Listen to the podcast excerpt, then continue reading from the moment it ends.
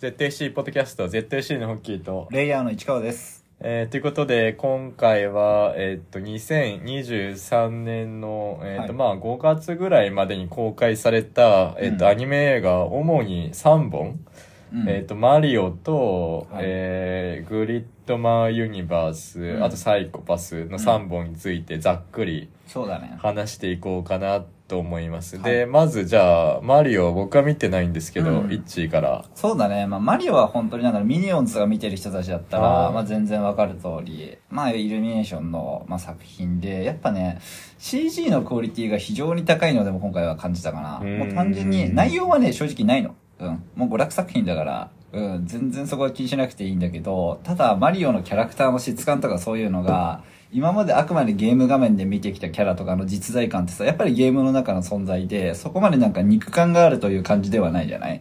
それがでも最近のゲームのある程度 CG がクオリティが上がってきた中で映画でその決定版みたいのが見えたって感じがしてああなるほどね。なんかそのマリオがいかにも実在してるかのような雰囲気っていうか、そうそうそう、ん。もうなんか絶対にこれは本当に存在してるだろうぐらいのうん。現実は同じぐらいの解像度でも描かれてるわけよ。でそれは布の質感だったり肌の質感だったり。逆にね例えばそのあのヘイホーってキャラわかる？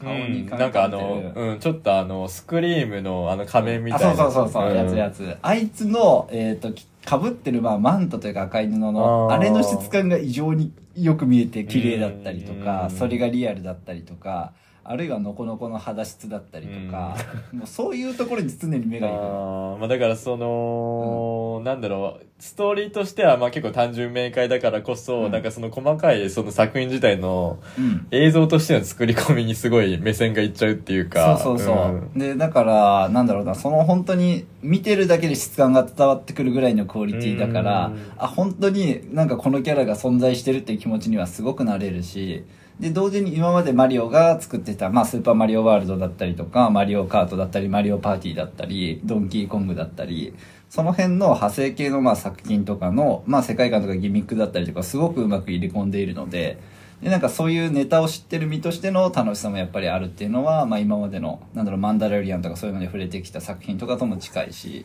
うんなるほど。かそれでいてやっぱすごく万国共通って言ったらいいかな。なんか本当に子供向けであるからこそ多分どの世界の誰が見ても面白いっていう要素は絶対にあってなんかそういう意味ですごく完成したものを見たって気持ちになったんだよね。うん。うん。まあなんかそういう意味ではなんかあの最近のえっと、まあ去年の末に公開されたアバターの続編の、うんうんまあもっとさらに全年齢バージョンみたいなあそんな感じそんいうな感じ。側面もある。うん、そうだから映像美でも楽しめるし、まあ、うん。マリオってやっぱ認知度がそもそもすごく高いキャラで、うん。やっぱゲームも誰しもがプレイしたことはあるから、うん。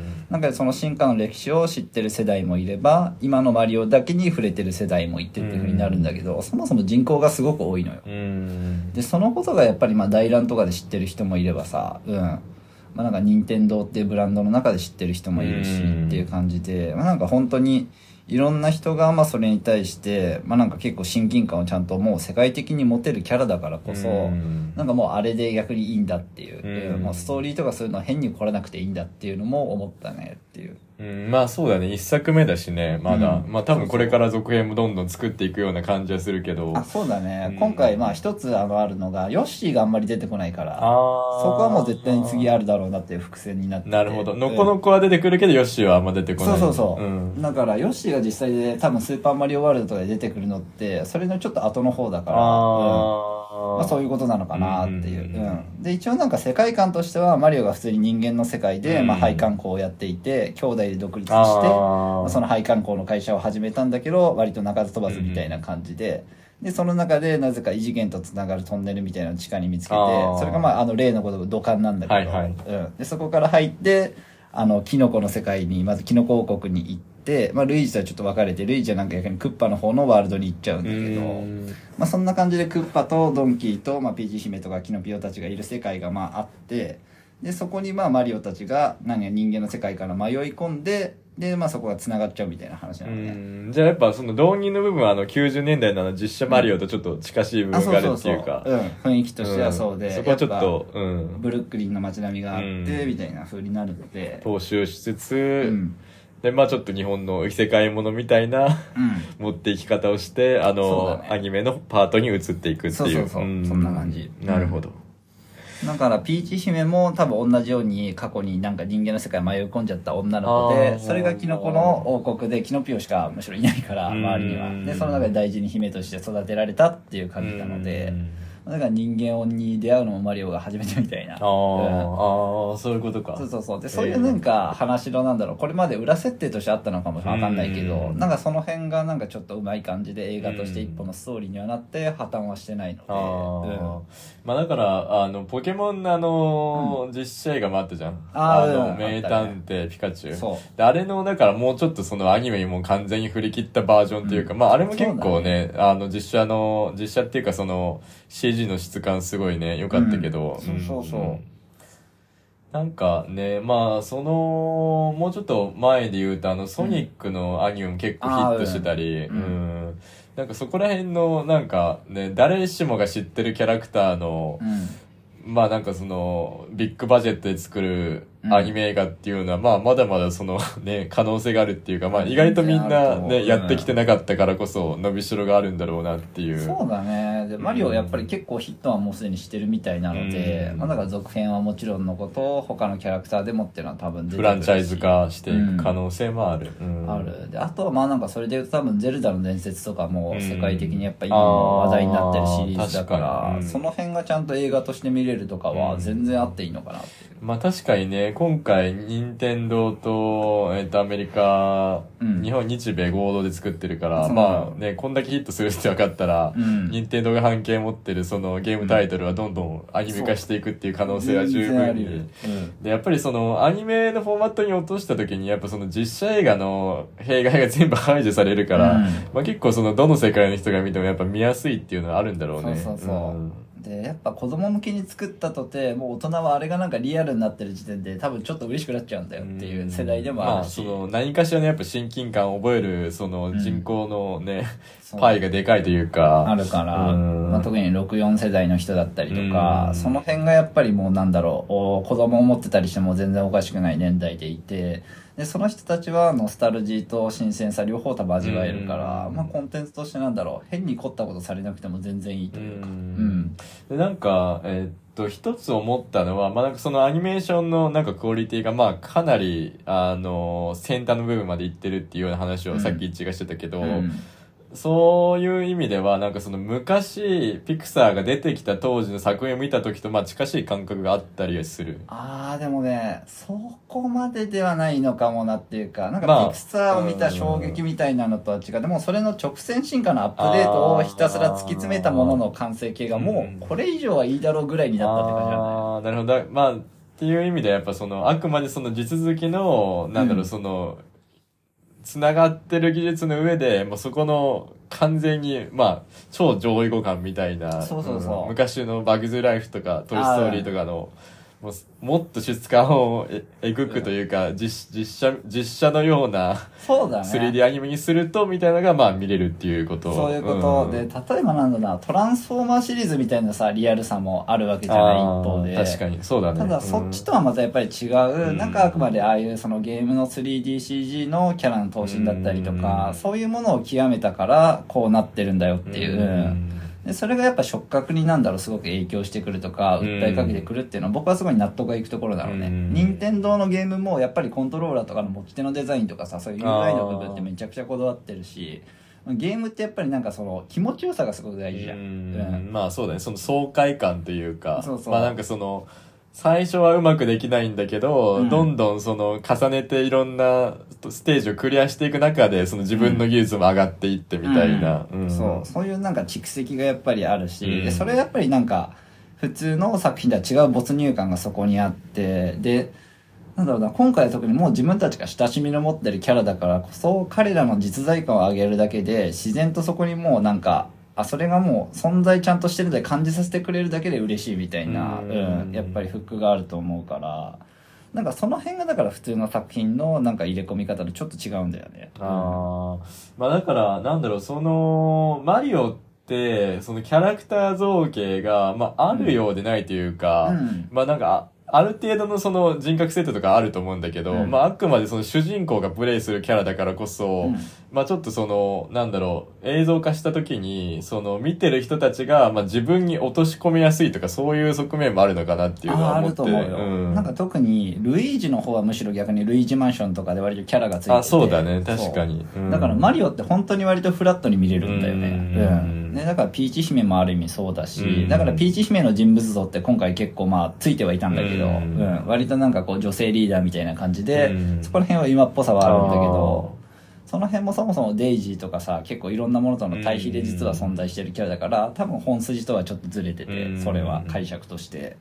でもそれが嫌じゃないっていうのが、なんか結構ポイントなのかな。なんか任天堂のゲームってね全体的にやっぱ主人公は基本的にあんま喋んなくて、うんまあドラクエとか、まあ、ポケモンとかもそうだけど、やっぱそこにまだなんかその残されてる余地があるというかあるね。そこでなんかどこまで今後その映像化した時に個性を出すことによって、うんまあそのオーディエンスのなんか感情移入度が変わっていくというはいか、なんか変にその自分が持ってるイメージとなんか別のものをぶつけたらやっぱちょっとそこには反発起きるだろうしっていう。うんそう、だからスクエニとかのファイナルファンタジーとかを映画にするんだったら、もうそのまんまやるしかないところがあるんだけど、マリオはそういう意味で、キャラ付けとかに関してもさっきのピーチ姫みたいな余地は残っていて、で、それに対してそこまでやっぱり、大元がそもそもあんまりないから、うんずれてるみたいな感覚もそんなに抱かないんだよねっていう。うん。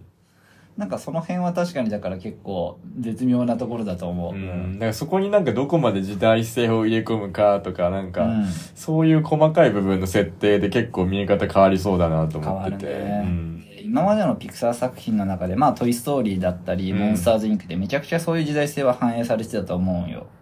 うん。でも今回のマリオが、まあ、イルミネーションとかのあの、えっと、ミニオンズとかさ、うん。うん。その辺の作品の子供向けっていう部分をうまく使えてる感じはやっぱりして、ううん。ん、マリオは本当に大人向けの作品では絶対なかったから。うん。ただその大人が見ても面白い服がいっぱい用意されてるみたいな。あるある。それはもうなんか本当にゲームを知ってる世代の人が喜ぶ、なんだろう、本当にそのオタク的な、ううんん、要素がやっぱり入ってて、それ見てるだけで全然楽しいし、うん。そこに集中できる分なんか余計なストーリーがないからストレスなくそういうのが楽しめるっていう意味では、すごいオタク向けの娯楽でもあると思う。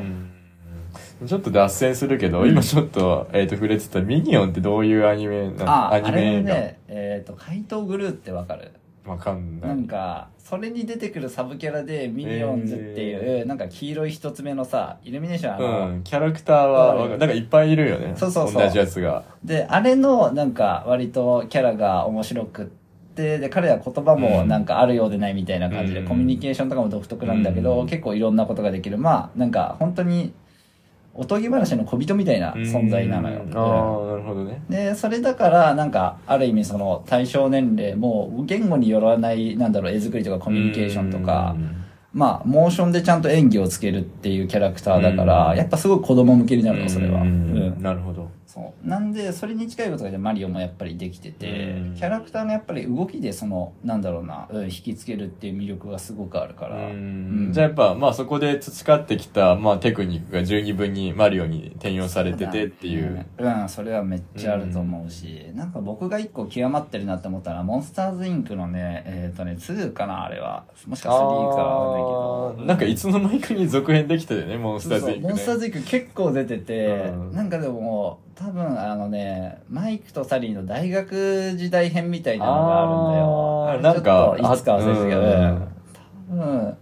多分3か2か、うん。なんかそれであの結構そのなんだろうななんか最後の場面の方でやっぱりピクサー作品で色がすごく素敵っていうのがあるじゃない、うんそうだね。でもあのモンスターズインクのその大学時代のやつって確かワンシーンでマイクとサリーが水辺みたいなところで会話するときに色がほとんどないシーンがあって、ええあえて白黒調に寄せてるシーンがあったの。で、そのシーンがものすごく重要ですごく綺麗なものに見えて、やっぱりそういう絵で見せる力っていうのはピクサーは異様に高いっていうのがその時ものすごく伝わってきたというか、うん。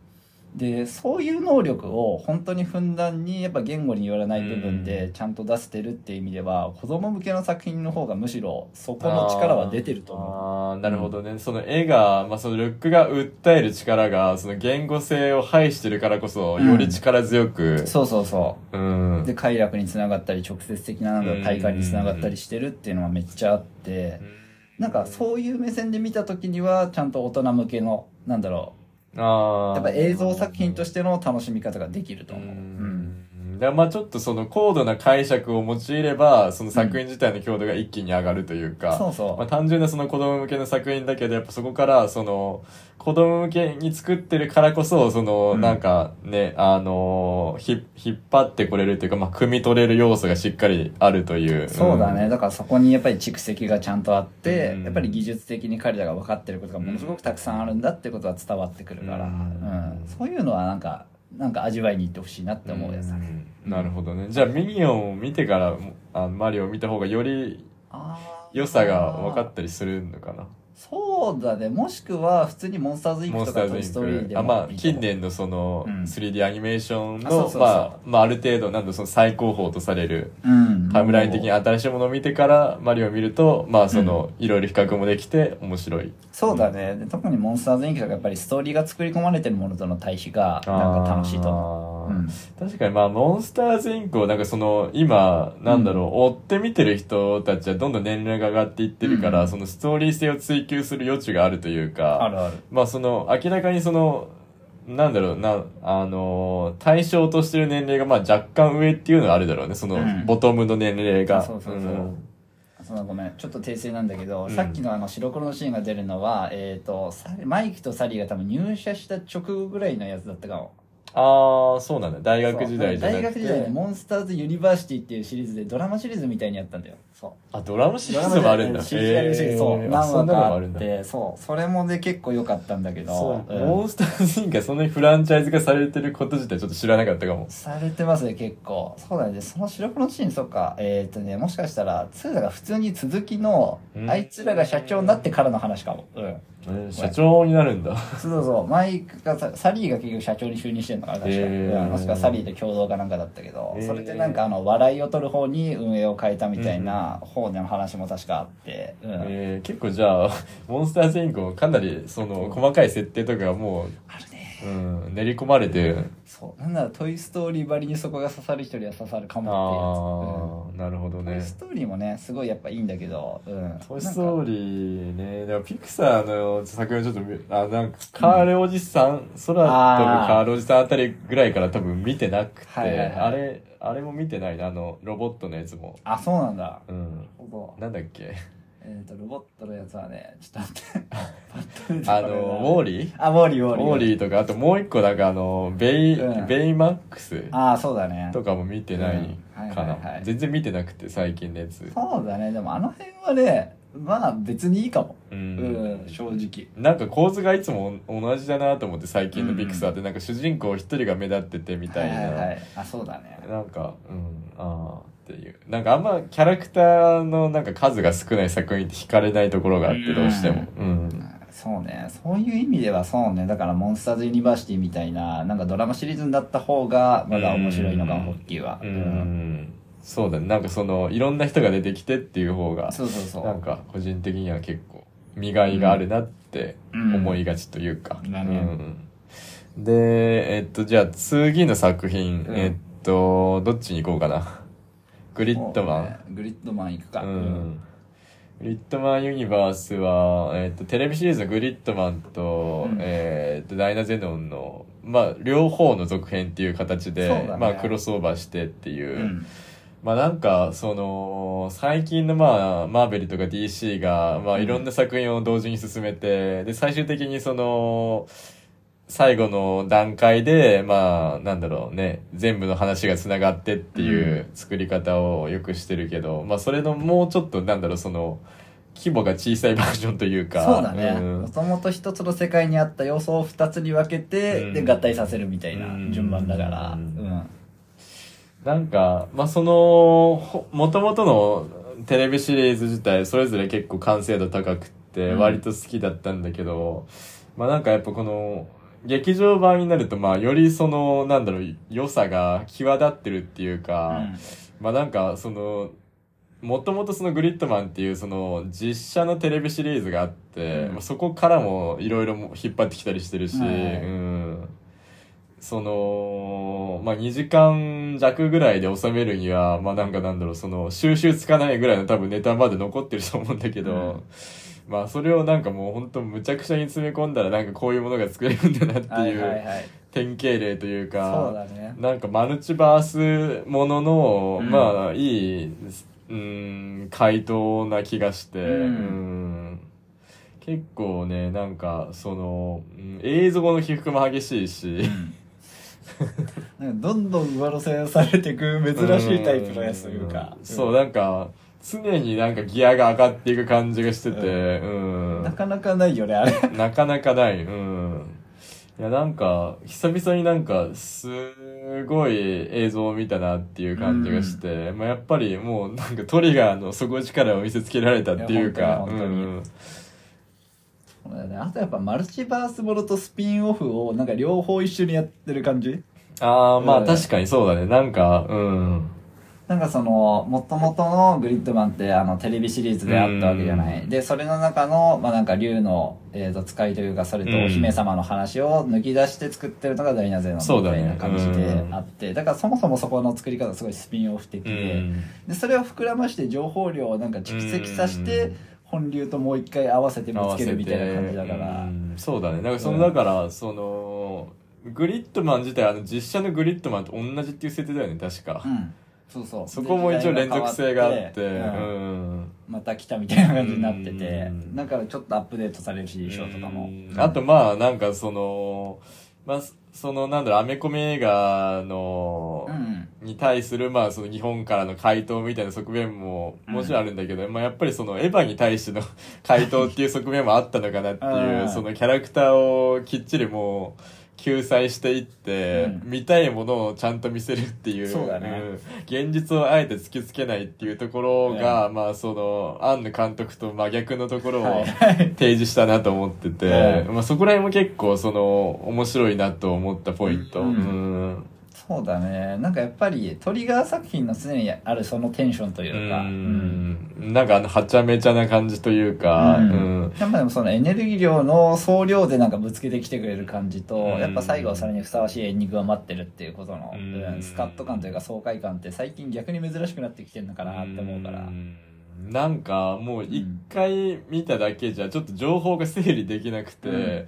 次の日にもう一回見に行ったっていう 2日連続で珍しく見た。すごいよねそれうん。っていうぐらいには結構ははまったというか、うん。うん、惹かれるものが結構あったなっていう。うん。うん。なんかでも結構映像が、うん、映像の起伏が激しすぎて、なんか結構言語化するの難しいかもね。なんかさっきのマリオよりも、よっぽどむずいと思う。なんか解説するのが結構難しいよね。う。ん。なんかもうやっぱりすごいコンテキストが複雑なものではあるし、ただそれだけにもよらない結局トリガーの絵力みたいなうん。なんか力技としても回収できちゃうから、ううん。んあれをちゃんと言葉にしようとするのは本当に厄介で、ううん。ん、でまあある意味だからマッドマックスのあの続編4とかにもちょっと近しいものがあるのかなっていう。なるほど怒りのデスロード、ね。うん。ちょっとやっぱそのイベント映画的な側面もありつつ、ん。ただやっぱその2作品ですでになんかあの積み上げてきたものがあるからこそなんかその、ストーリー性が別に排除されてるわけでもないしっていう、うん。なんかそこのやっぱ強みが。そう、うん。むしろなんかちゃんとテレビシリーズで時間をかけてうん蓄積をお客さんにしてきた分の、うん。なんかやっぱり情報の波が来たって感じはするんだよね、ううん。んなんかだからその2作品でそれぞれなんだろうちゃんとやりきってはいるんだけどその中でも、うん。そうだね。そう。ただ最後になんかお祭りを見させてくれたっていうサービス感がすごいというか、うんそのなんか多幸感って言ったらないよねって感じはした、ううん。んまあやっぱそのしっかりやっぱみ両両方のテレビシリーズをやっぱ見た上でうん。見ないとまあね。そうそう、うん、本当の良さは伝わらない部分はあるんだろうけど、うん。まあでもそれをちょっとなんか超えてくるだけのまあその映像としてのエネルギー量は十分にあるかなっていう、うん。うん。一体なんかその画面上で何が起きてるんだっていうぐらいの あの最後の方の戦闘シーンとかもう細かすぎて。もうなんか劇場のスクリーンで見てもなんか目が追いつかないみたいな。なんか線の量が多すぎて、うん。もうちょっと潰れて見えるぐらいになっちゃってるから、異常なあの書き込みの多さというか、ううんあれすごいなっていう、うん。すごかったね、うん。なんか通常のあの手書きでやってると、まあ1秒間に大体4コマとかなのかな、確か。ああるけど、あれはもうちょっとどうなってるか、あもう、よくわかんないよ、なんか。正直。CG も混ざってるし、うん混ざってるし、うん。なんかそこのミックスも結構、うん。その日本のアニメにしてはすごいうまくいってたと思うし。そうだね、うん。やっぱ透明のなんだろう手書きのかっこよさもすごく良かったし、うん。やっぱそこら辺の絵力を持ってる人たちの作品だなっていうのはもう感じれるし、うん、なんかそういう意味でやっぱその、昔は結構その、まあ、昔って言ってもつい5年ぐらいまではやっぱその日本アニメってもう 2D じゃないとみたいなやっぱ風潮がね、ずっと残ってたけど、まあ最近やっぱなんかそこら辺の売り上げがうまいこと、うん。まあついてきたのかなっていう、まあなんか一時期あのネットフリックスがその日本アニメに投資してくれたおかげで、うん。まあ IG とかの多分 CG のね、はいはい。クオリティも上がったし、うんまあなんか最近、ネットフリックスはもうその辺あんまりやる気ないっていう感じだけど、うん。うまあそのね、まあ功績はまあ今に意外と残ってるのかなっていう感じは、ね。なんか今回のね、やつ見て思ったかな。うん、なんかそもそも多分その辺ってやっぱピクサーとかがあったせいで 3DCG はもう海外のものみたいな感覚が強かった気がするんだよねうん。日本って。でセルを独自の文化としてちゃんともう強みとして持っていこうっていう感覚だったのが今やっぱりもうそういう世代じゃなくなってきてて。ううんん。なんか使えるとこは使うみたいな。まあ、うんマッパとかも最近割とその傾向強いと思うし。そうだよね、うんだからハイブリッドがいい意味でなんか現実的にちゃんとなってきたって感じはするねうん。なんかセルに対する思い入れがある意味ちょっと取れてきたっていうか、うんでも神作画みたいないまだに好きな人は好きだしってういう、ん。まあそうだよね。なんか、まあいつまでもあの、ロード作詞やってられないしっていう話もねやってられないっ。すわうんうんまあ正直90年代のセルアニメとか今見ると引くからねうんまあ書き込み異常だもんね。異常だよもうなんか、うん、オネアミスの翼とかエスカフローレとか見返すあー。と本当に地獄みたいだろうなって思うもんねあれまあそうだもうそこら辺がもうね、うん。まあもうロストテクノロジーっていうか別にやろうと思えばやれるんだけどみたいななんか今やったらなんかもう相当な時間かかりそうだなっていう感じするもんね、うん制作、いいよねね、今のスパンで作っていくと。そうそう、ん。まあ、やっぱあと人的リソースがなんかやっぱり質が今と違うから、うん。うん。そうだよね確かに。まあそれは結構その他の産業も同じだと思うけど、うん。うん。なかなかねやっぱそのそこをテクノロジーを駆使してそこを超えていかないとっていう問題は、うん。うん。あるからね。ね、常に付きまとってる感じはするよねどの業界も、うん。なんかあれ何話そうと思ってたかな？最近、あれ？ちょっと忘れちゃった。ちょっと思い出したらまた、うん。じゃあもうちょっと次に進むか。そうだね。ん。ササイイコパス。はい。えーまあ、前回サイコパスのエピソードも出して、この映画に至るまでの経緯と、まあ、その後の話とかもちょっと触れてきたけど、うん。まあ、ちょうどその、えーとシーズン2と、あまあ、シーズン2というか、まあ、その後の、えーと短編映画3部作と、えとシーズン3の間の話にあたるうん。映画で、まあなんかその、3でみんなが 疑問に思ってたことを、はい。まあ一応基本的にまあ8割9割ぐらいうん。解決したっていうか、まあ解き明かしたそうだね。内容になってて、うん。まあなんか果たしてこの順番を逆にした意味はどこまであったのかって言われると、まあちょっとわかんない部分も正直あるんだけど、はいはいはい。うん。まあでもなんかおかげで個人的に結構シーズン3好きで、うん。なんかシーズン3を純粋な相棒刑事物みたいな感じうんでストレスなく見れたのはその辺ありだったかなっていうふうに思うから、あーなるほどね。でビフロストとか、うん。そういう新しいシステムがいろいろ入ってきたのを、うん。あえてなんかつなげないことでも新しくそういうものだって思わせる力はなんかあったし、うん。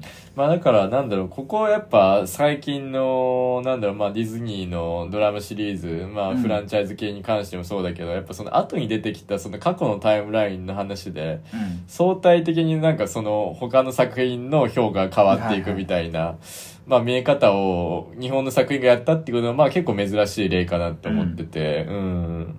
まあしかもね、まあ意図的にそう作るっていう風にね、うん先に3を作ってるから、そうだね、うん。その、まあ構造としてはまあ結構面白いなとは思うけど。うん、そうそれで結構アクチュアルな問題も扱っているから、うん。やっぱ移民の問題だったり法律の問題だったりね。うん。なんかそこのなんかリアリティがより顕在化する今だからこそなんか出してきたのかなっていうところもあって、うんまあ結構その最後にあのヴィランがもう AI に全部を委ねた方が健全だみたいないセリフは、セリフがあるけど、うんまあそこら辺とかも結構今の問題と結構被る部分があって、いや本当にそうで、んでそのためにまああえて温めてたのかなみたいな風な捉え方もできそうな気がして、そうだね。だからその辺を随時チューニングしてたんだろうなって感じはしたよね。そうなんかそれをだから2019年とかにやってたらなんかちょっとその話が飛びすぎてってついていけないみたいな感じになってたような気もして。なんかあえてこの23 2023年に公開したからこそうんなんか良さが良さというかなんかその現実問題としてうん。考えるきっかけによりなるのかなっていう。なると思う、んなると思う。やっぱあの内容って特に法律とシステムの対比だったりとか、うんそのためにやっぱり動いてた人がいたっていう話とかって、うん結構なんかありそうな話で。ううんんだからなんかやっぱその今で、まあ、公開されてから11年最初のテレビシリーズが、まあ11年弱かうん。経つけどなんかよりその最初に扱ってたテーマが現実味を帯びてきたっていうかなんだよね。うん。なんかそのねリアリティが増してきてるなみたいな、うん。そうそう。少なくとも AI がサポートで、まあ、うん。シビラシステムのことだけどそれが生活の中に入り込んでくるのはもう間違いがないって言われてるし、まあ、それとどうコミュニケーションを取るかみたいな話がもはやアクチュアルだと思うので、うん。それに対してねなんかもう誰もなんか違和感を覚えないじゃない多分、うん。そういう話題が上ることも、だから本当に SF の世界が来たなって感じはあるんだけど、あとなんかそのテクノロジー的な部分でうん。面白いのが、まあやっぱそのサイコパス内で描かれるやっぱ兵器の、うん。そのなんだろううんうん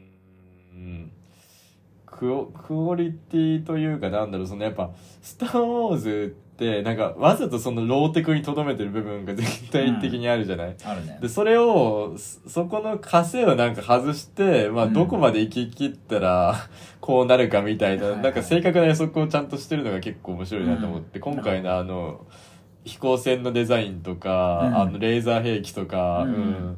なんか別にスターウォーズ内、まあ、なんだ、なんだ最近のマンダロリアンとかでもできるんだろうけど、あえてスターウォーズはそこの道を選ばないっていうところと、だね。このかなり近未来志向に傾いてるサイコパスの、なんかその、はいはいはいメカニカルのなんか考え方の違いみたいなところが結構なんか大変になってて面白いかなって思って。うあのん。僕があの気球のさレーザーの、うん。えー、と撃退装置みたいなのを見た時に思い出したのは、確かオビアン・ケノビでさあの宇宙船からライトセーバー出るやつあったじゃん、あーあったね。う。うんう。ん。あれやっぱでも標準装備でもいいぐらいのやつだよなって思うよ、うん。そうだね。確かにね。結局うんレーザーの出力を上げてあの出し続ければ別にそれと同じことができるわけだから、あのレーザー光線普通にチュンチュンって打てる時点でまあできてもおかしくないみたいな。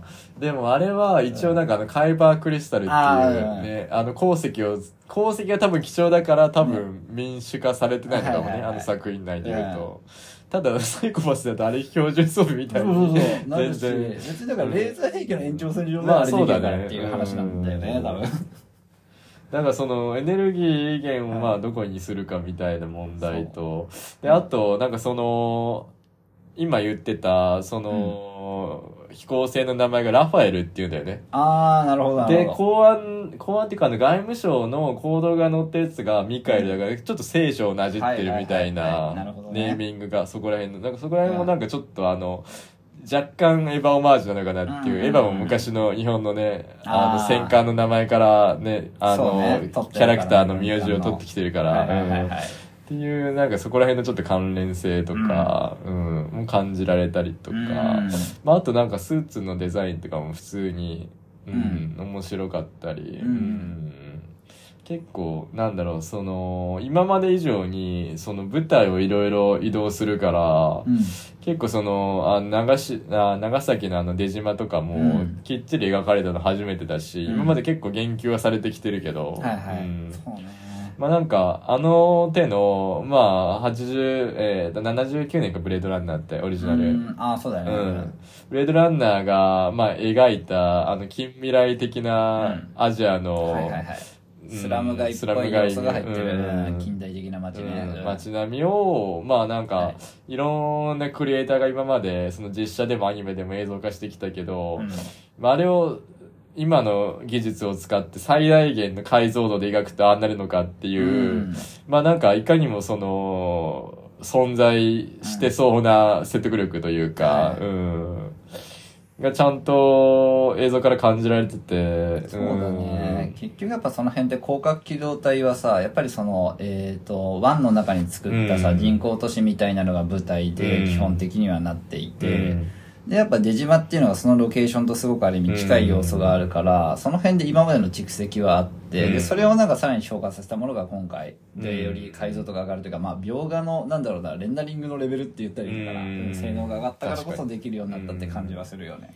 まあなんかその街並みのその立体感とか、ううん。ん、まあよりなんだろうその、事細かに、ううん。ん、端の部分までちゃんと描いてるというか、そうそう。うん。その辺がだからなんか目に入ってくる人にとってはやっぱよりなんかそこに手触りを感じるだろうし、逆に僕はなんかイノセンスの頃の街並みとか全然クオリティとしてはしょぼいかもしれないけどすごい大好きな世界観としてまああれはあれで良かったけどね。ううん。なんかだからその辺の見え方の違いってまあなんかよりリアルな方にやっぱサイコパスって寄ってるから、うん。そういう意味でちゃんとチューンナップされてきたなって感じはするし、ううんん。なんか広角とはまた違うねなんだろうちゃんとした地に足ついてる感じっていうのが出てるそうだね。なんかやっぱうん広角はまあその扱ってるモチーフがもうちょっとその、独立機動隊っていうところがまあなんか主題にあるから、あんまりなんだろうその政府のしがらみとか、はいはい。その政治状況、まあ一応そのシーンとして時たま描かれるけど、うん。う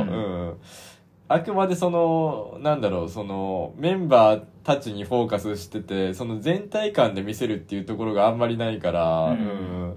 なんかそこら辺はもうちょっとサイコパスは、なんかその政府の内情というか、うん、官僚組織を、まあなんか、よりその実在してるかのようにきっちり描くっていうところが、面白くて、うん。そうだね。で、リアルなんてやっぱり外務省にいる人がむしろ外務省の、なんだろう、仕事をする上で必要な法律っていう存在を守るっていうことだったり、そのために庁内での力関係が発生してたりとか、で、その辺のやりとりが結局なんだろう、そのシステムと法律っていう対比うん。に、やっぱり当てはめられて、で、うん。常森がその外務省のポストに選ばれるみたいなストーリーテリングが、すごいやっぱしっかりして見えるんだよね。うん。うん。そうだね。うん。でそれはサイコパスのテーマの中をよりなんか一層深めたっていう感じはするし、やっぱりシブラシステムってものが絶対じゃないんだっていう部分が要はこれはなんか法解釈というか法律の部分で確保されたわけで、うん。個人のなんかどうこうっていうこととちょっと違うじゃん、うん。免罪体質とかともまた違う、そうだね。うん。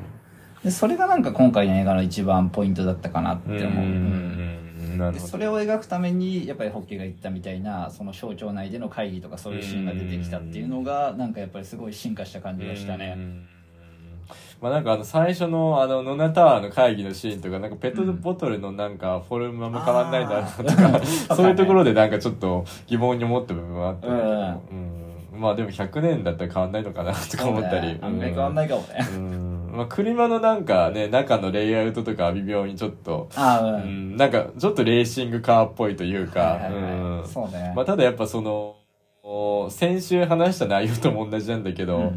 人間の人体的な構造が変わらない限り、まあ、やっぱりその人間が使うものっていうのはそこまでその、なんだろう、デザイン的な変革は起きないのかなっていう、まあそれが服じゃなくても、なんかその機械にしても、うん。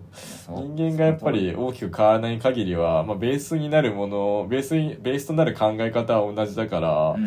まあ、あれぐらいがまあ正当な進化系としてまああり得るラインなのかなっていう、ううん。そうなんだよね。だから人間って大体2メートルぐらいまででかくてもみたいなうん。そういうことがね結局なんか影響を及ぼすわけで、ううん。ん。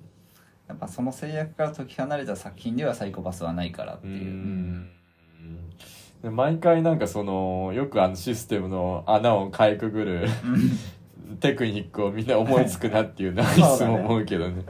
うん。ああいうのはやっぱり天才的に考えるのうまいなって感じだよね、うんなんかね、いかにあのシステムが完璧じゃないかっていうところをうまいことみんなついてきて、そうそう、うん。で結果でもその AI をあめ崇めてるっていうのがすごい皮肉というか、うん。知った、全てを知った上でなんかやっぱそういう判断に行き着くんだなとか、そうね。それはでやっぱ結構人間の心理とかの上ではやっぱあり得ることなんだろうなって思うんだよね。うん。結局なんかその宗教心だったりとかなんかそれある種人間のそういう気持ちが発生してしまうメカニズムをもう機械論的に AI とかなんかある種平地のものとして考えて、うん。それをだから利用できるっていうことが、AI とかの方がよりうまく利用できるみたいな考え方だなそうだね。あのだから作品内で言ってたのもそのうん。宗教的なまあなんだろうその快楽というか導きによってうん。編み生み出された感情をうん技術転用することでそそう。の渋谷システムの穴をかいくぐるみたいな話じゃない、そうだでそれを脳にチップ埋め込んでやるわけだから。それをだから他他人の他人のそのデータを移植してっていうまあなかなかねだからその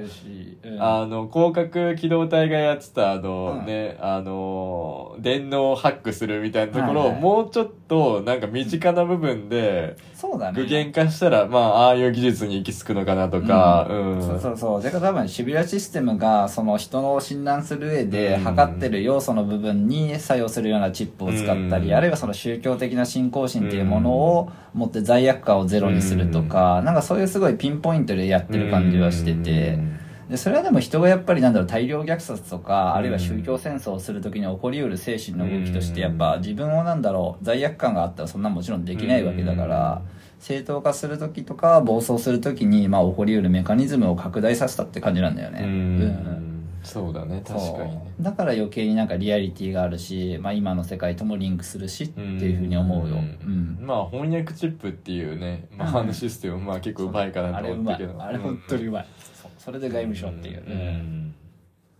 まあそうするとまあいろいろなことのついすまが合うからっていう、ねえそう。でもやっぱそういうのってなんだろう。一個一個がなんかやっぱり抜け穴がうんなんか大事なんだけどそれがあまりに突飛だと、うん。やっぱ作品としての強度が落ちちゃうから、うん。まあだからあのチップがまあ拡大もっとその拡大して電脳になったらまああの広角の世界に行き着いてでそこのチップのだからそのファイアウォールみたいなものをみんな自分で構築してっていう。うん。必死に守ったりうん破ったりするっていう、うんだって視界とか記憶とか盗めちゃうわけだから、うん。だからここを挟むことでなんか広角のあの電脳っていう考え方によりリアリティが持てる部分もあるかもね。そうだね、で同時にシビルシステム自体人間の脳を使ってる時点で、うん。そもそもなんかその脳をやっぱりある種機械として使うっていうことがなんかできてる部分があって。うん、いやなんかそのやっぱバイオテクノロジーをどこまで良しとするのかみたいな。うん。そうそうそう。で人間を生体部品として考えられるかっていう倫理観の問題もそうだしね、なんかこの辺はでもそうね。まあなんかやっぱりやっちゃったもん勝ちみたいなところがあるんだろうなっていう気もするし。うん確かに。うん。まあだから、その、冒頭のマリオの話とかにも通ずると思うんだけど、うん。本当にやっぱもうここまでいろんなものができった中で、新しくこのオリジナルで一からここまでなんだろう、その、他に影響を与えられる作品をうん。新規で生み出すのって本当に今難しいんだろうなと思って。うん。うんまあやっぱその何かの派生とかスピンオフで、うん。その間を埋める物語だったり、うん。その続編っていうのは単純に作れるとは思うんだけど、うん。全く別の今までなかった舞台設計で、うん。新しいキャラクター作ったりとか、うん。物語作ったりって本当にもう、うん無理なんじゃないかって思っちゃうよね。うん。なんなら、ね。なんかあの、ワイルドスピードも、うん。ヴィン・ディーゼルが出るシリーズ最後みたいな感じで、うん。まあ2部作になるのか3部作になるのかわかんないけど最後、言っててでもその後なんかもうそもそもリブランディングしそうみだなみたいな。終わったら終わったでまた一からやりやり直しそうだなみたいな感じがすごいしてて。全然するようね、ん。そのタイトルとフォーマットだけ残すってのは別にありだし、かもしくはなんかアジアを舞台にずっとやりそうな感じもするんだよね。ビン・ディーゼルのシリーズが終わったら。そうだね。それ全然ありだもんね。うん。開拓地域みたいな。そうそうそうそう、うん、一応3でやってるしね東京あーあんそっかそっか。そうそう。あのまああそこに出てたキャラクターもちょっとワイルドスペース全然見てないからあれだけど、うん。後々合流したりするもんね本編に。うん、ああ別にね主人公ハゲだったらいいんでしょうぐらいの 言っちゃっうんまあそうだね。まあまあまあまあ。あでもそうねだからサイコパスでもそういう意味では今までの SF 作品のいろんな蓄積もあってっていうのはもちろんあるんだけうん。どやっぱタイミングとかのうまさはすごいあったんだと思うな。ん。読みのうまさとあとなんかその実在してるやっぱ物語をうん。引用することによって、うんまあ、ちゃんとなんかその現実と全くなんか閉ざされてないっていううん。なんかそこのなんかリアリティを持たせた部分が多分うまかったんだろうね。うんこはねすごい感じるな。ってか広角がやっぱりマイナー作品でしかなりえなかなかったのはやっぱその辺だからっていう、うん。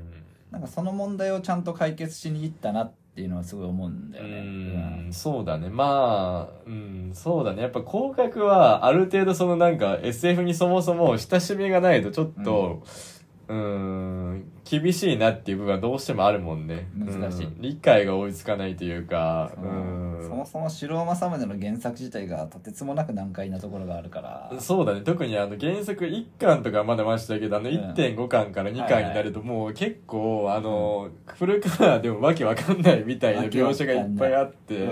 であのページの枠外にむちゃくちゃ注釈とかあるじゃん。そうそうそうあれをね読まないと無理だよ、うん、だから結構あの漫画っていうフォーマットなんだけどなんか漫画の情報量じゃないからそうなんだよね。余計になんかあの絵があることによって頭が混乱してくるというかうんあの漫画ねだから僕が普通のコミックスを5分10分で読み終わるのに対してあー。僕が3時間かかりますみたいな感じ。あうん。あ相当かっこいいだからやっぱその普通漫画的なねうん。もの漫画に擬態した小説みたいななんか。そうそうそう。でなんならその小説も注意書きっていうか注釈がクソ多い小説だから、うんなかなか進まない。うん、なんかギミックをひたすら説明してるようなもんだし、あれ。注釈に関してもあー。そう。でそこの技術背景とか文明レベルみたいなのがあってかつ哲学的な発展性があってこういう思想に基づいてこういうなんか機械のデザインがなされてますっていうのを理解しないと多分完璧には分かんないみたいな、うんいや求めてるものがそもそもハードル高いっていう。超高い、ううん。んまあでも本当に多分ガチのインテリ世代みたいな感じなんだよね結局まあそうだね。そのうん発行されてる年代とかもね。そう。ん。だから、まあ、ある種なんか現代音楽とかそういうのを坂本龍一とかもやっぱある種そういう世代だった人だったりするから、まあそういう部分を分かりきるのは本当には難しいっていう話でもあって、うん。うん。確かにな。まあそそういう意味ではまあうまいところに落としたのは一作目は落としたんだけど、うん。まあやっぱりそのシリーズ重ねるにつれて、うん。まあやっぱそれなりにそのなんだろう情報の蓄積があり、まあ必然的にやっぱりちょっと初見だとまあ 見るのは難しいのかなっていうところはどうしてもうん。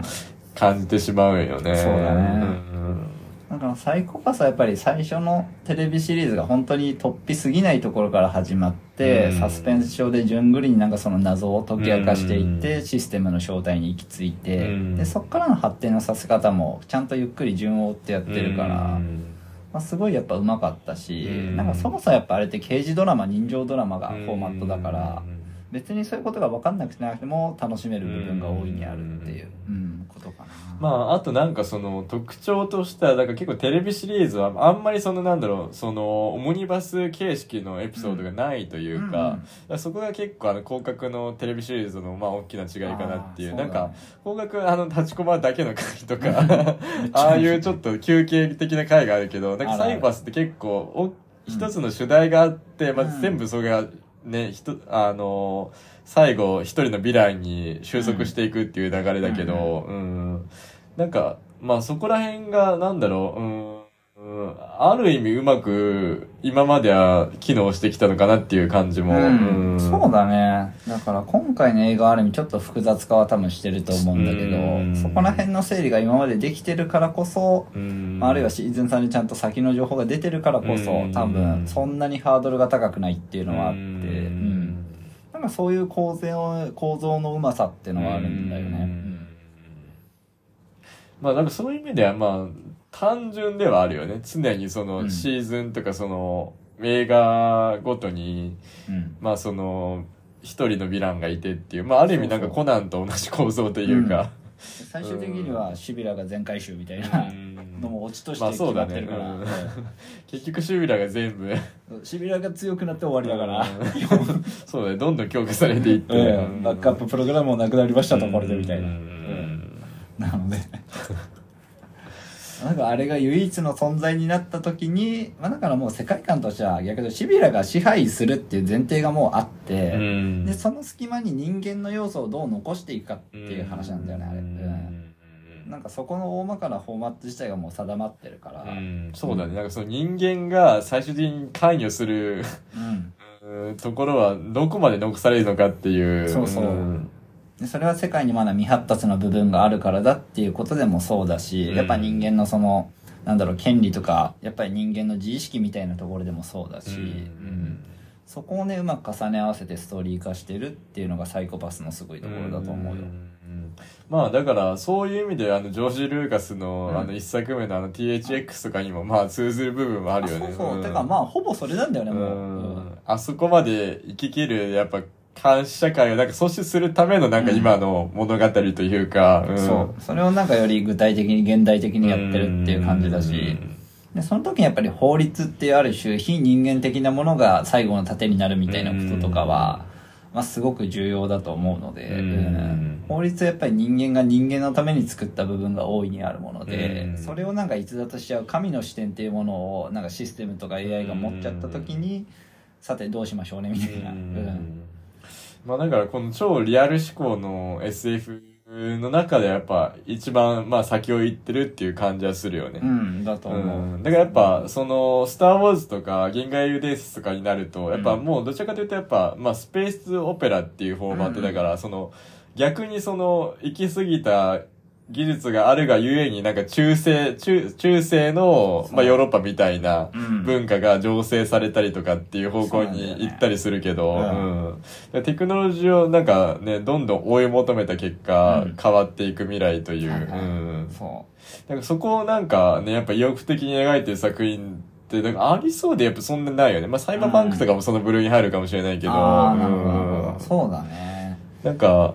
はいはいはい。なんかでも、微妙に多分あれって結局サイバーパンクとかさ、あるいは、まあなんかアポカリプスものとかもそうなんだけど、うん。結局世界全体が衰退しててみたいになると、まあ確かに。そう、ん。サイコパスって多分ちょっと違って、日本だけがある種環境が取り残されてなんか発展ができて、で、それ以外の国がまだそこまで発展してないからこそ不完全な部分があるんだけど、うんそれがやっぱり日本っていうモデルケースをもとに渋谷システムってものを拡張させて、まあ、どんどんなんか今後侵略していくみたいな、うん。そういうフォーマットなので、うん。だからやっぱりそれはなんかこう、なんか世界全体にシビラがインストールできるまであと何パーセントみたいな話だと思うよ。んうん。確かにね。ううん。んでそことのなんかせめぎ合いだから結局グラデーションがうまく描けたりするし、うん。なんかその日本だけが特殊な場所で統一された世界観が実はあんまりないっていうか、うん。むしろ他のなんだろう世界の大部分は今の現実と同じっていうところがうん。なんかあるからこそのあの地に足のつき具合っていう気がするんだよね。なるほどね。だからそういう意味でも本当になんだろうその設定の仕方のうまさタイミングのうまさっていうことに尽きるんじゃないかうな。ん、まあそうだね。やっぱ出すタイミングがちゃんと刺さってるっていう、うん現代と比べたときに。そうそう、ん本当に。うんまあなんかその先に触れたなんかやっぱグリッドマンユニバースほど、うんなんかスペクタクルは正直あんま感じなかったんだけど、うんまあやっぱりなんかその細かいその脚本の作り込みというか、はいはいなんか映像の作り込みにしてもそうだけど、うんうんなんかね、その、じっくり見たいなっていうタイプの作品だよね。うん、だと思う。だから本当にテレビドラマシリーズみたいな感じで、やっぱり追っかけるような気持ちになれるというか、うん。うん。なんか本当に刑事物見てる気分なんだよね、やっぱ。相棒とかなんかさ、そういうのあるじゃん。あまあ、もともと作ってる人たちがね、あの、うん。踊る大捜査線のクリエイターだから、うん。うん。と、あの、虐殺機関の作者が脚本で入ってたりするから、そこのミックスだから多分、その、刑事物っぽい流れと、あの、細かい SF の、うんうんそのなんだろう、そのテクノロジーの設定とか、はいはいうんはい。解釈とかが、だからまあそこの相性がすごい、ね、露骨に出て。て、うん、うまいこと機能してるんだろうなっていう。まあだから、まあそういう意味で言うと、まあね、ハサウェイとかもそこら辺しっかりやったから、うん。結構まあそことも近しい部分はあるのかなって感じはするけどね、うん地球がなんか半分放棄されててみたいな、なるほどね。ね。で、あのーまあなんだろう、現代にも近しい環境で暮らしてる人たちがいて、うん。まあそこにあのモビルスーツがいきなり来てとか、でそこら辺でもな、若干そのね、あの、モビルスーツが出るか出ないかの違いで、なんか結構扱ってるテーマは、まあ、モビルスーツがまあ、シュビラみたいな感じがある種のね。はいはい。まあある種そうだね。ん。だから、なんだろうなやっぱりでもそこの、なんか個人がやっぱり力を持つものは、さっき言ったようなスペクタクルが発生するしうん、なんかカリスマ的な存在ができるんだけどうん、サイコパスはそれをあえてやっぱ封じてるところがあるので、うん、まあそうだね。なんかその、うん、まあシュビラがもう絶対的な権力として存在してるから、うん。その個々の力は、かなり弱い、まあ弱い、弱いっていうか、まあ無力に等しいんだけど、うんその、シュビラの考えをそらすことで、そのね、なんか社会全体の流れを変えることは、まだその個人が、そう、なんかシュールっていう。うん。うん。それは確かにもう政治とかなんかそういう分野だよねって思うから。そこのなんかね、可能性の話を、うん。うん。だからそのシュビラの穴をかいくぐる人もいれば、うん。シュビラ自体のその思考を、はいはいはい。ね、う。そう。んなんかもう盗み取るような感じで利用したりとか、まあすごくなんか、うん、なんだろうな、よくできたシステムってう感じ。んいやなんかね、うん続編作ってほしいなって思うけど。そうだね。うんまあ次がだから映画なのかアニメシリーズになるのかっていうのが気になるところよね。さすがにあれで終わんないし。うんまあ、まあ完結っちゃ完結だけど、まだちょっとね、うん。不完、まあ不完全燃焼なのかなっていう、この状態で終わると。うん、もう一個なんか欲しいよねって思うので、うんまあ、シーズン3の続きが見たいなっていう感じですね。そうだね、その先のタイムラインと、うん。まあ個人的には過去もやってほしいけどね。うんまあなんか映像的に結構、うん過去の方をやるとグロテクス、グロテスクになりそうだから、なかなか難しいかもしれないけど。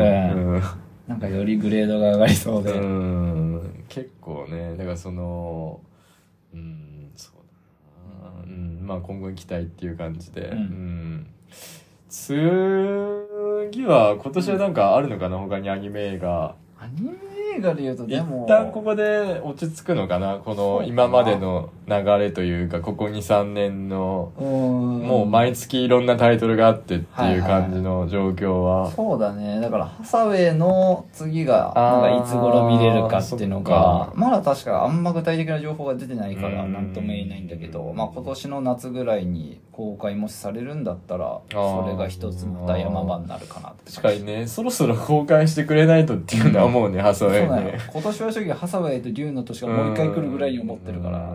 確かにね。まあ、デューンは、実写だとデューンもあるか。うんハサウェイ、そろそろちょっと詳細明かしてほしいね。ね。あと、ユニコーンの続編も作るって言って一切情報出さないから。そうだね。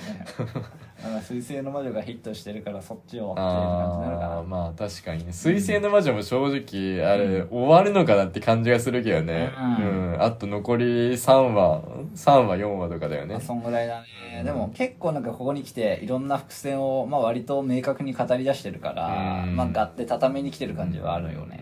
うんななんかもともと多分48話分ぐらいの脚本な感じもするけどね、はいはい。をなんか結構圧縮して、うん。ね。やってるような感じはあまりにもうん。毎回情報量が多すぎて。まあそんな感じだけど、うん。まあガンダム結構その辺割と力技で最後行きがちだから。うん。まあそうだね。実力行使で。そう。うん。まあなんでなんでなんかギュって畳んでっていう風になったり、うん。トラウマエンドみたいになることも、まあ含めてね、まあでも着地点は見つけるでしょうってうん。思うので。まあここまでかなりうまいこと作ってるから、うん。まあどう転んでもまあそれなりに納得のいく終わり方はするんだろうなっていうそうだね。ん感じはするよね。うん。まあ無事あの、ジェターク家の長男も戻ってきて、うん。彼もやっぱ今回成長枠のキャラなので、うん。うん確かにそうだね。あの中で言うと、うん。うん。まあ、今回いつものシリーズに比べると結構そのキャラクターの描かれてる時間が割と均等というか、うん。うん。いつも結構そのメインキャラにフォーカスがずっと当たるけど、うん。今回結構ねマルチ主人公な感じするもんね。そうだね。